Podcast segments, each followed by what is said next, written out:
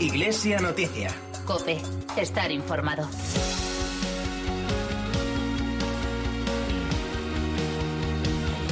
Saludos amigos, muy buenos días en este domingo 17 de mayo de 2020, sexto de la Pascua y en el que iniciamos a esta hora la cita con la actualidad religiosa de estas últimas jornadas en esta media hora de información hasta las 9 de la mañana en que llegará la transmisión de la Santa Misa desde Toledo en una edición de Iglesia Noticia que hacemos hoy con Rafael Nieto en el control de sonido. Aunque las iglesias de la zona 1 ya comenzaron su apertura al culto desde el pasado lunes, a partir de mañana podrán abrir el resto de las iglesias de toda España, ya que en las zonas en las que se mantiene la fase cero del plan de desconfinamiento se podrá también retomar el culto público con un tercio del aforo. Una recuperación de la actividad que poco a poco llega también al Vaticano, que desde el martes dejará de transmitir las misas del Papa en Santa Marta y donde mañana se celebrará especialmente el centenario del nacimiento de San Juan Pablo II. Recordaremos también la celebración eh, el jueves de una jornada mundial de oración, ayuno y obras de misericordia por la humanidad ante la pandemia del coronavirus, mientras la fiesta de la Virgen de Fátima se ha celebrado por primera vez en 103 años sin la presencia de peregrinos.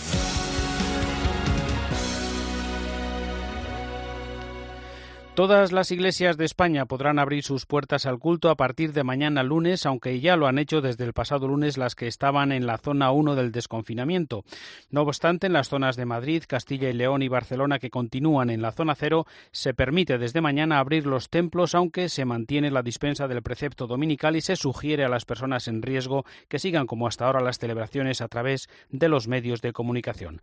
Hacemos a partir de ahora un rápido recorrido para conocer cómo se han vivido estas primeras jornadas Viajamos ahora hasta Aragón, donde el Pilar de Zaragoza ha recibido la visita de miles de fieles. Enrique Pérez, buenos días. Buenos días. Con la entrada de Aragón en la fase 1 del proceso de desescalada, las iglesias de la comunidad han podido abrir de nuevo sus puertas desde el pasado 11 de mayo, pero reduciendo su aforo al 30%. Es el caso, por ejemplo, de la Basílica del Pilar, que ha estado cerrada dos meses y a la que han acudido estos días miles de personas. Ya el pasado lunes eran muchos los fieles que formaron una larga cola para entrar a primera hora de la mañana y poder asistir a la misa de nueve. Solo ese primer día pasaron por sus naves cerca de 2.000 personas. Los horarios de las celebraciones se mantienen como siempre, lo único que se ha reforzado la limpieza y las medidas de higiene para evitar contagios. No se puede besar el pilar de la Virgen ni a ninguna otra imagen, se ha retirado el agua bendita de las pilas situadas en la entrada al templo y se han señalado qué bancos se pueden usar y cuáles no para sentarse, con el fin de mantener las distancias. Medidas similares se han adoptado en el resto de catedrales y parroquias aragonesas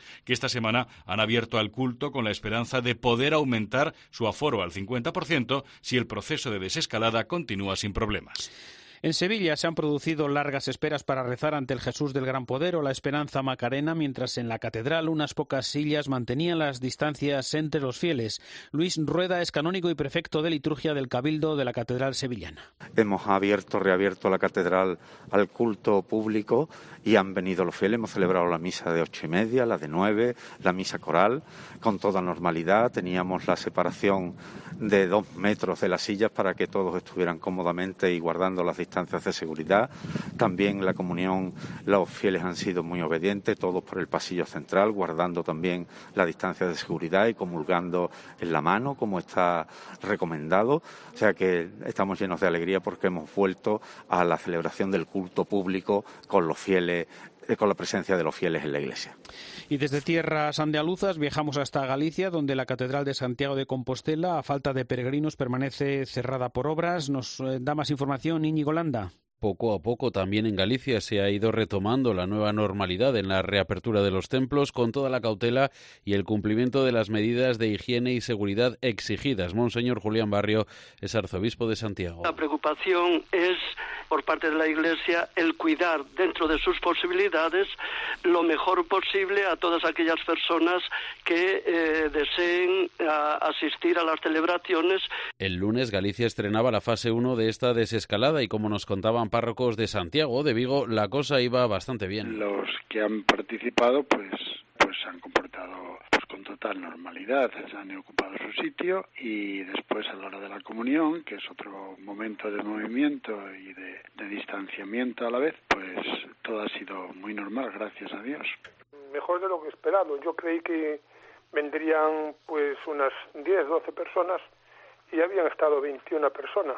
Y habíamos puesto, ya habíamos desinfectado y habíamos puesto un bote de alcohol a la entrada para el lavado de manos y luego habíamos señalado los bancos con un cartelito donde uno se podía sentar y otro no para guardar las distancias y la gente ha sido fenomenal. Se ha adaptado inmediatamente, sin problema de ningún tipo. Por cierto, este pasado miércoles quedaban suspendidas también las tradicionales celebraciones que, sobre todo en el sur de Galicia, se realizan en honor a la Virgen de Fátima, lo que no evitaba que, por ejemplo, en Ourense, la multitudinaria procesión de las antorchas, en las que suelen participar unas 40.000 personas, o en Vigo, la tradicional procesión de mujeres con mantilla, fueran sustituidas por simbólicas ofrendas florales a cargo de un muy reducido grupo de fieles. También la comunidad navarra ha recuperado los horarios habituales en las misas diarias con las recomendaciones del arzobispado para la desinfección de los templos, con cuidado en el uso de los productos de limpieza para no dañar el patrimonio, los muebles y los inmuebles. Cope Pamplona, Maite Moro. El pasado lunes Navarra entró en la fase 1 de la desescalada, por lo que la mayoría de las parroquias de la diócesis comenzó a abrir sus puertas después de haber tomado, eso sí, todas las medidas de prevención necesarias para reanudar el culto sin peligro para los fieles, a quienes se recomienda acudir con mascarilla. La Iglesia también se adapta para poder hacer celebraciones. El arzobispado se plantea también aumentar el número de misas si hay personas que no pueden participar de ellas por estas medidas especiales que exige la actual pandemia del COVID-19. Ante todo, se quiere garantizar la salud de los feligreses por eso también se harán desinfecciones diarias de los templos. José Chovera es el portavoz del Arzobispado de Pamplona se ha recomendado, por un lado, la desinfección frecuente de los templos y luego se recomienda especialmente utilizar productos en los lugares que sean de, digamos, que tengan un valor artístico, que se, que se utilicen productos que estén, digo, que estén permitidos para ese tipo de objetos, ¿no? Que tienen un valor artístico y que no, que no, que no los dañen, ¿no? Que los cuiden. Una de las parroquias más emblemáticas de Pamplona por acoger a la Dolorosa y la capilla de San Fermín es la parroquia de San Lorenzo. Su párroco, Javier Leoz, nos contaba que han ideado un sistema de semáforos para que los fieles sepan dónde pueden sentarse y dónde no. Eh, la gente que cómo se acomoda.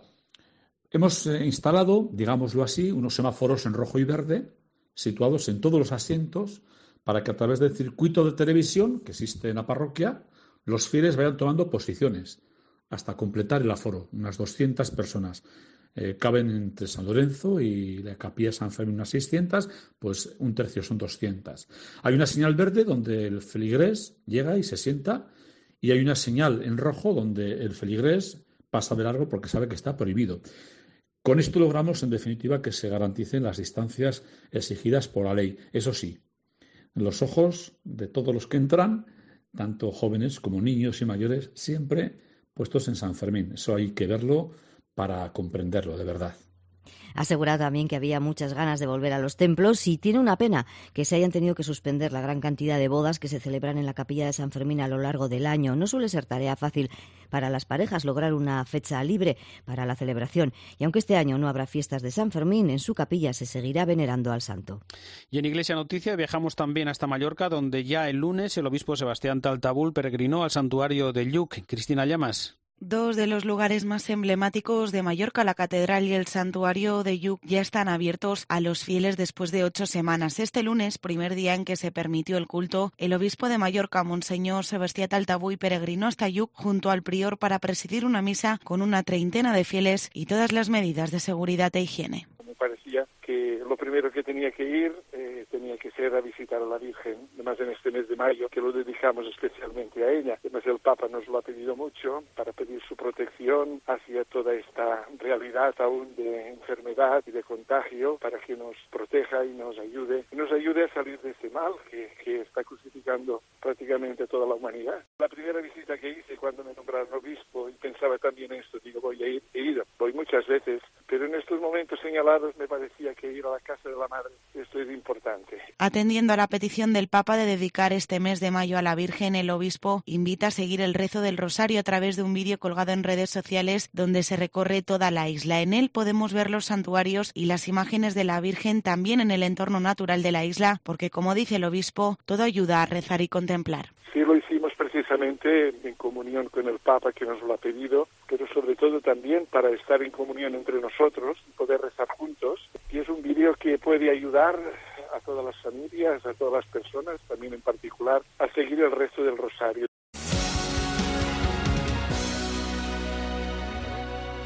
Palabra presenta San Juan Pablo Magno, el nuevo libro en español del Papa Francisco. En el centenario del nacimiento de San Juan Pablo II, el Papa Francisco profundiza sobre la apasionante figura de San Juan Pablo Magno y comparte con nosotros preciosos fragmentos autobiográficos. San Juan Pablo Magno, ya en tu librería y en palabra.es.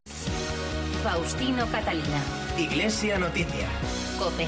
Estar informado. Y en Iglesia Noticia comenzamos la actualidad internacional en el Vaticano, donde poco a poco se recupera la actividad, por ejemplo, con la apertura de los museos vaticanos y en vísperas de que mañana lunes se reanuden en Italia las Eucaristías con fieles tras el parón de la pandemia. Una jornada en la que el Papa Francisco mañana celebrará el centenario del nacimiento de Juan Pablo II con una misa en la Basílica de San Pedro. Será en la capilla del Papa Santo, situada en la nave derecha de la Basílica de San Pedro, pero sin la presencia de fieles para respetar las medidas de seguridad. Al día siguiente, el martes, el Vaticano dejará de transmitir las misas de cada mañana desde la residencia de Santa Marta. Nos vamos a Roma con la información de la corresponsal de la cadena COPE, Eva Fernández. Buenos días. Buenos días. Sí, la del lunes será la última de las misas que han unido a millones de personas en todo el mundo durante más de dos meses. Nunca antes una misa había tenido tanta audiencia. Ahora, con la reanudación de las celebraciones con el pueblo en muchos países del mundo, el Papa quiere que la vida en las parroquias recupere poco a poco su pulso y que todos podamos participar personalmente en la liturgia. En lo que respecta a la reapertura de las cuatro basílicas papales de Roma, se adoptarán especiales medidas de seguridad con ayuda de la Gendarmería Vaticana y de voluntarios de la Cruz de Malta para controlar la entrada de los fieles.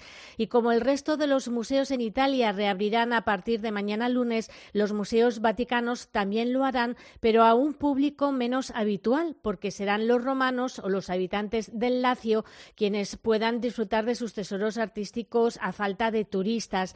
Tal como está previsto, solo se podrá acceder con reserva y utilizando la mascarilla y además se facilitarán horarios de apertura para que puedan acudir quienes vivan en Roma cuando hayan finalizado sus horarios de trabajo. El centenario del nacimiento de Carol Boitila, San Juan Pablo II, que celebraremos mañana, es hoy el tema para el comentario desde Roma de Antonio Pelayo. Buenos días. Buenos días. Carol Boitigua era ya un grande cuando en 1978 fue elegido papa, el primero no italiano en la historia de la Iglesia después de cuatro siglos y el primer eslavo en llegar a la sede de Pedro. Durante sus 27 años de pontificado, uno de los más largos en la historia de la Iglesia, su estatura se agigantó y al conmemorar el centenario de su nacimiento se le rinde el homenaje que merecen sus méritos. En el ámbito sociopolítico nadie puede negarle su contribución en la simbólica caída del muro de Berlín y en el consiguiente hundimiento del imperio comunista en media Europa. La escalada del sindicato polaco Solidaridad fue la primera ficha de un dominó que acabó devolviendo la libertad y la dignidad a millones de europeos que hasta entonces habían vivido subyugados y humillados por un poder totalitario. En la historia de la Iglesia su paso fue decisivo para la consolidación de las reformas del Concilio Vaticano II, en cuyas cuatro sesiones participó siendo un joven obispo auxiliar de Cracovia, pero además modernizó el Código de Derecho Canónico, puso al día las enmohecidas estructuras de la curia romana y dinamizó la evangelización, creando, por ejemplo, las Jornadas Mundiales de la Juventud. Juan Pablo II transformó el modelo de vida de los papas, llevó a cabo 104 viajes, durante los cuales visitó 126 países, dejando en cada uno de ellos recuerdos imborrables por su cercanía a la gente y por la radicalidad de sus acusaciones que contribuyeron a la caída de dictadores como el filipino Marcos o el paraguayo Stroessner. Fueron históricos sus encuentros con personajes tan discutidos como el general Jaruzelski o el cubano Fidel Castro.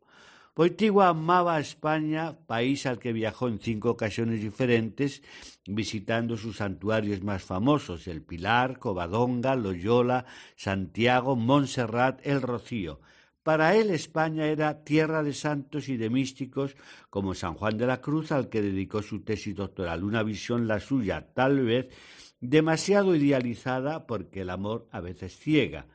Así se explica que le fue difícil entender y aceptar algunos cambios de nuestra sociedad y de la Iglesia española, pero a pesar de todo seguimos ocupando siempre un lugar privilegiado en su corazón de padre y de pastor. Desde Roma les ha hablado Antonio Pelayo.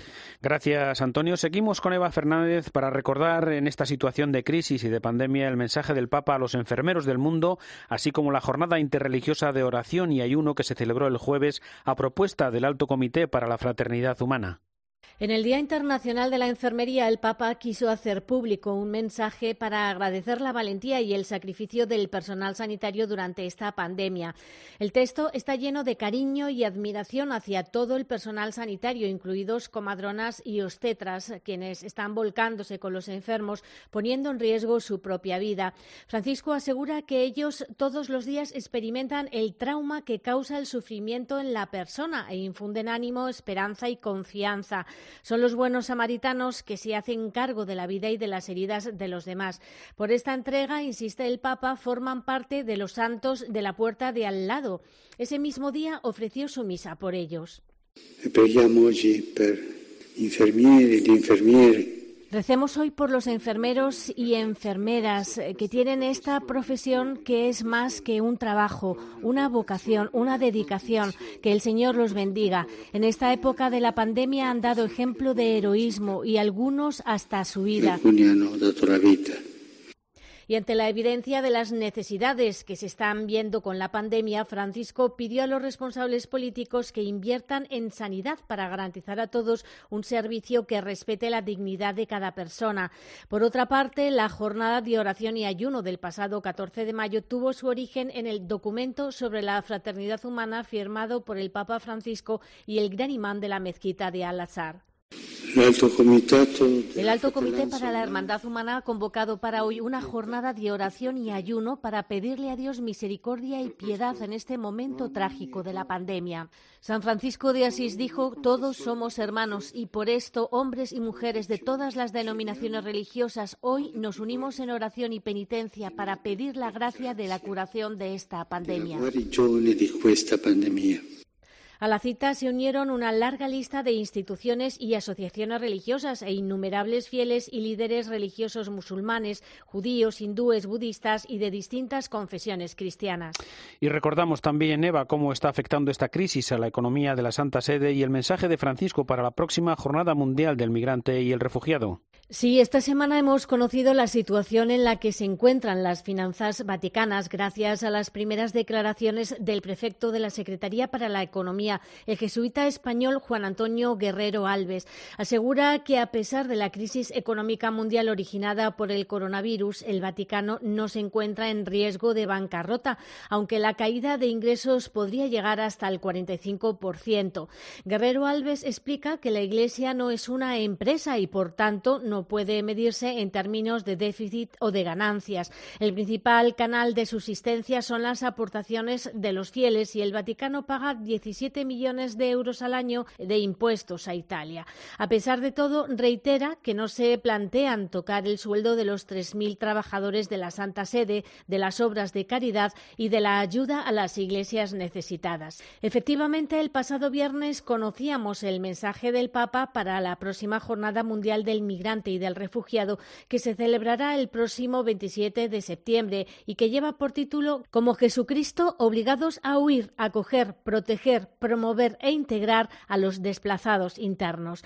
Un mensaje relacionado con el reciente documento publicado por la sección Migrantes y Refugiados del Dicasterio para el Servicio del Desarrollo Humano Integral, en el que Francisco aborda el drama a menudo invisible agravado por la pandemia y que ha puesto en segundo lugar ayuda ayudas internacionales esenciales y urgentes para salvar vidas, para preservar la casa común y hacer todo lo posible para que se parezca cada vez más al plan original de Dios, insiste el Papa, debemos eh, comprometernos a garantizar la cooperación internacional, la solidaridad global y el compromiso local sin dejar fuera a nadie. Gracias, Eva. Viajamos ahora hasta París, donde hasta comienzos de junio no habrá ceremonias religiosas, aunque ayer sábado ya abrió sus puertas el santuario de Lourdes como nos cuenta con detalle Asunción Serena. A pesar de las peticiones de distintos responsables religiosos, el gobierno francés sigue prohibiendo las celebraciones religiosas públicas, en principio hasta el 2 de junio. Las iglesias han permanecido en general abiertas durante estas semanas y las misas que se han celebrado han sido en ausencia de fieles. El santuario de Lourdes, que cada año visitan millones de personas, también ha estado cerrado, pero desde este sábado 16 de mayo abre sus puertas de las 2 a las 6 de la tarde. Eso sí, para los peregrinos que se acercan de forma individual y que se encuentren en lugares cercanos, ya que sigue estando prohibido desplazarse 100 kilómetros más allá del domicilio, salvo si se trata de una necesidad imperiosa. En el interior del santuario es obligatorio llevar mascarilla y hay que seguir las consignas de respeto de distancias que están marcadas en el suelo. Las visitas a la gruta están limitadas a 10 personas y se han reanudado las confesiones. Sin embargo, las piscinas siguen cerradas. Esta apertura es vital para la vida económica de la zona, comercios, hoteles y restaurantes, pero también para el santuario, donde esperan un déficit histórico este año. Calculan en 8 millones de euros las pérdidas generadas por el confinamiento y la ausencia de peregrinos. En esta situación, los superiores jesuitas del viejo continente de Europa han pedido a los dirigentes de la Unión Europea una auténtica solidaridad ética y social y no volver a la vieja normalidad. Corresponsal en Bruselas, José Luis Concejero. Los jesuitas europeos piden a la Unión Europea que coloque la solidaridad en medio de todas sus acciones para hacer frente al coronavirus. Algunos países han sido profundamente avariciosos, cerrando sus fronteras en cuanto estalló la pandemia e incluso negándose a exportar material sanitario a otros que lo necesitaban con urgencia. Los jesuitas recuerdan que el coronavirus ha fortalecido la conciencia de una interconexión que une a todos los europeos. Por eso la solución pasa por dejar al margen el individualismo y buscar un encuentro común entre todos. Es necesario también que haya una redistribución de la riqueza entre los países ricos y pobres. Es más, los jesuitas aseguran que se debe cancelar la deuda de aquellos más vulnerables. Hay que aumentar la ayuda humanitaria y redirigir, terminan, el gasto militar hacia servicios sociales y de salud. El miércoles se celebró la festividad de la Virgen de Fátima, que cada año convoca una peregrinación internacional, pero en esta ocasión la primera en 103 años sin peregrinos. Corresponsal en Lisboa, Begoña Íñiguez, buenos días. Muy buenos días, Faustino. Esta semana el Santuario Mariano de Fátima ha celebrado su peregrinación internacional de mayo de una manera muy especial, ya que por primera vez en sus 103 años de historia la esplanada del santuario ha estado vacía de peregrinos por la pandemia del coronavirus, con la única compañía de la niebla y la lluvia. El cardenal Antonio Marto, obispo de Leiría Fátima, presidió las celebraciones del 12 y 13 de mayo, acompañado solo por los concelebrantes en las celebraciones, aunque desde la distancia millares de peregrinos en todo el mundo encendieron velas el día 12 por la noche y acompañaron la peregrinación a través de los medios de comunicación y las redes sociales. La homilía de la misa del día 13 estuvo cargada de sentimiento. En ella el obispo de Leiría Fátima apeló a la reflexión interior de cada uno de nosotros en estos tiempos difíciles de pandemia, ensalzando el papel de la familia y de la Virgen de Fátima en nuestra propia conversión. Lo escuchamos. Esta peregrinación interior, la luz, la esperanza, la consolación, el abrazo y la paz de Cristo que llevas a nuestras casas y a nuestros corazones. Hoy haces tú el camino de ida, el camino de vuelta lo haremos nosotros. Don Antonio Marto recordó al Papa Francisco, quien hace tres años presidió la peregrinación internacional de mayo y alertó sobre el gran peligro de la desigualdad y la pobreza que crece durante la pandemia. Y en Iglesia Noticia volvemos de nuevo a la actualidad aquí en España. Los obispos del País Vasco y Navarra han publicado una carta pastoral ante la crisis del coronavirus en la que reflexionan sobre las claves evangélicas para afrontar los actuales desafíos, cómo percibir el amor de Dios en esta difícil situación y cómo vivir las bienaventuranzas en estas circunstancias concretas. Y nos acercamos también ahora a conocer algunas de las iniciativas para atender a las necesidades espirituales y económicas en este tiempo de pandemia, en concreto a las que lleva a cabo la diócesis de Astorga y que nos cuenta Ana Valencia. Buenos días. Buenos días. La diócesis de Astorga ha tejido toda una red de solidaridad para ayudar a los más vulnerables golpeados por esta crisis sanitaria, económica y social. Es por eso que los sacerdotes están donando un mes de su sueldo a Caritas en una campaña que se ha bautizado Un mes para los demás. Pero no queda ahí porque el fin es crear un fondo solidario en el que también se implican los fieles de la diócesis a través de parroquias solidarias. Lo explica María Ángeles Sevillano, delegada de medios de la diócesis de Astorga. El plan promueve fundamentalmente la creación de un fondo diocesano de solidaridad con dos tipos de aportaciones. Una de los sacerdotes en particular y otra de las parroquias. El obispado coordina voluntarios y colectivos que siempre tienen una mano tendida. Es el caso del proyecto Custos de Ponferrada para atender a las personas mayores, impedidas y sin hogar. Tampoco se olvidan de las mujeres en situaciones más delicadas que reciben ayuda a través del programa Amanecer, ni tampoco del acompañamiento del dolor a través de talleres online dirigidos por la psicóloga María José Díez. Además, varias comunidades de religiosas tejen mascarillas y otros equipos de protección. En el plano espiritual, todos los días a las 8 de la tarde se puede seguir la misa a través de la web seminarioastorga.es. En Madrid, la comunidad más afectada por el coronavirus, no paran de aumentar las situaciones de emergencia. En pleno puente de Vallecas, uno de los distritos más castigados de la capital, está el comedor de la obra social Santa María Josefa, del que se encargan seis hermanas siervas de Jesús de la Caridad. La crisis ha hecho que las peticiones de ayuda se tripliquen y se encuentren desbordadas. Belén Ibáñez, buenos días. Buenos días, un bocadillo, una fruta y algo más, lo indispensable para hacer una comida. Antes abrían el comedor social, pero ahora con la pandemia solo pueden dar bolsas con comida preparada. Lo explica Ocope Sor Socorro. En estos momentos repartimos de 450 a 500 bocadillos o bolsas diarias. Cada bolsa lleva un bocadillo, un plato preparado, agua, ensalada, yogur, fruta sumo y alguna otra cosita. Sol Socorro ha reconocido a COPE que están desbordadas. Con la pandemia y la crisis económica que ha conllevado, se han duplicado las necesidades. Anteriormente teníamos 70 familias, que era un promedio de 250 miembros. En estos momentos tenemos 300 familias, que es un promedio de 900 miembros, a las que intentamos ayudar como podemos. El problema es que los servicios sociales también están saturados y la gente acude a ellas. Y nos damos cuenta que los servicios sociales están saturados y no hay respuesta para ellas, a sus necesidades, lo cual nos ha llevado a acogerlas. Es una avalancha de necesidades que crece más rápido que los recursos y las ayudas ya no alcanzan. Por eso necesitan más donaciones o ayudas económicas. El comedor social se encuentra situado en Puente de Vallecas, en la calle Encarnación González número 3. Y les contamos también que el Obispado de Cartagena ha creado una delegación para investigar los abusos a menores en las últimas décadas. Cope Murcia, Javier Herraiz.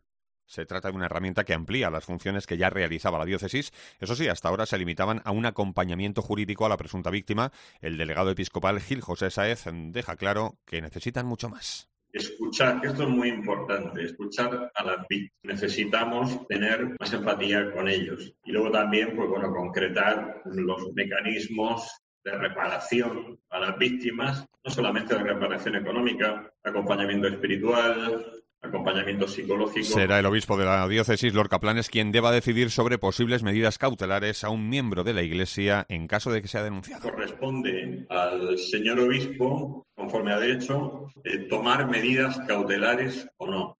Medidas cautelares que las tomará o no en razón de muchas circunstancias que tiene que ponderar. Razón, por ejemplo, de si los hechos revisten una especial gravedad, si la persona está en contacto con menores, pues entonces el obispo tomará medidas cautelares. Esta delegación episcopal va a recopilar las denuncias realizadas hasta ahora. Son nueve antes de la promulgación del Papa Francisco.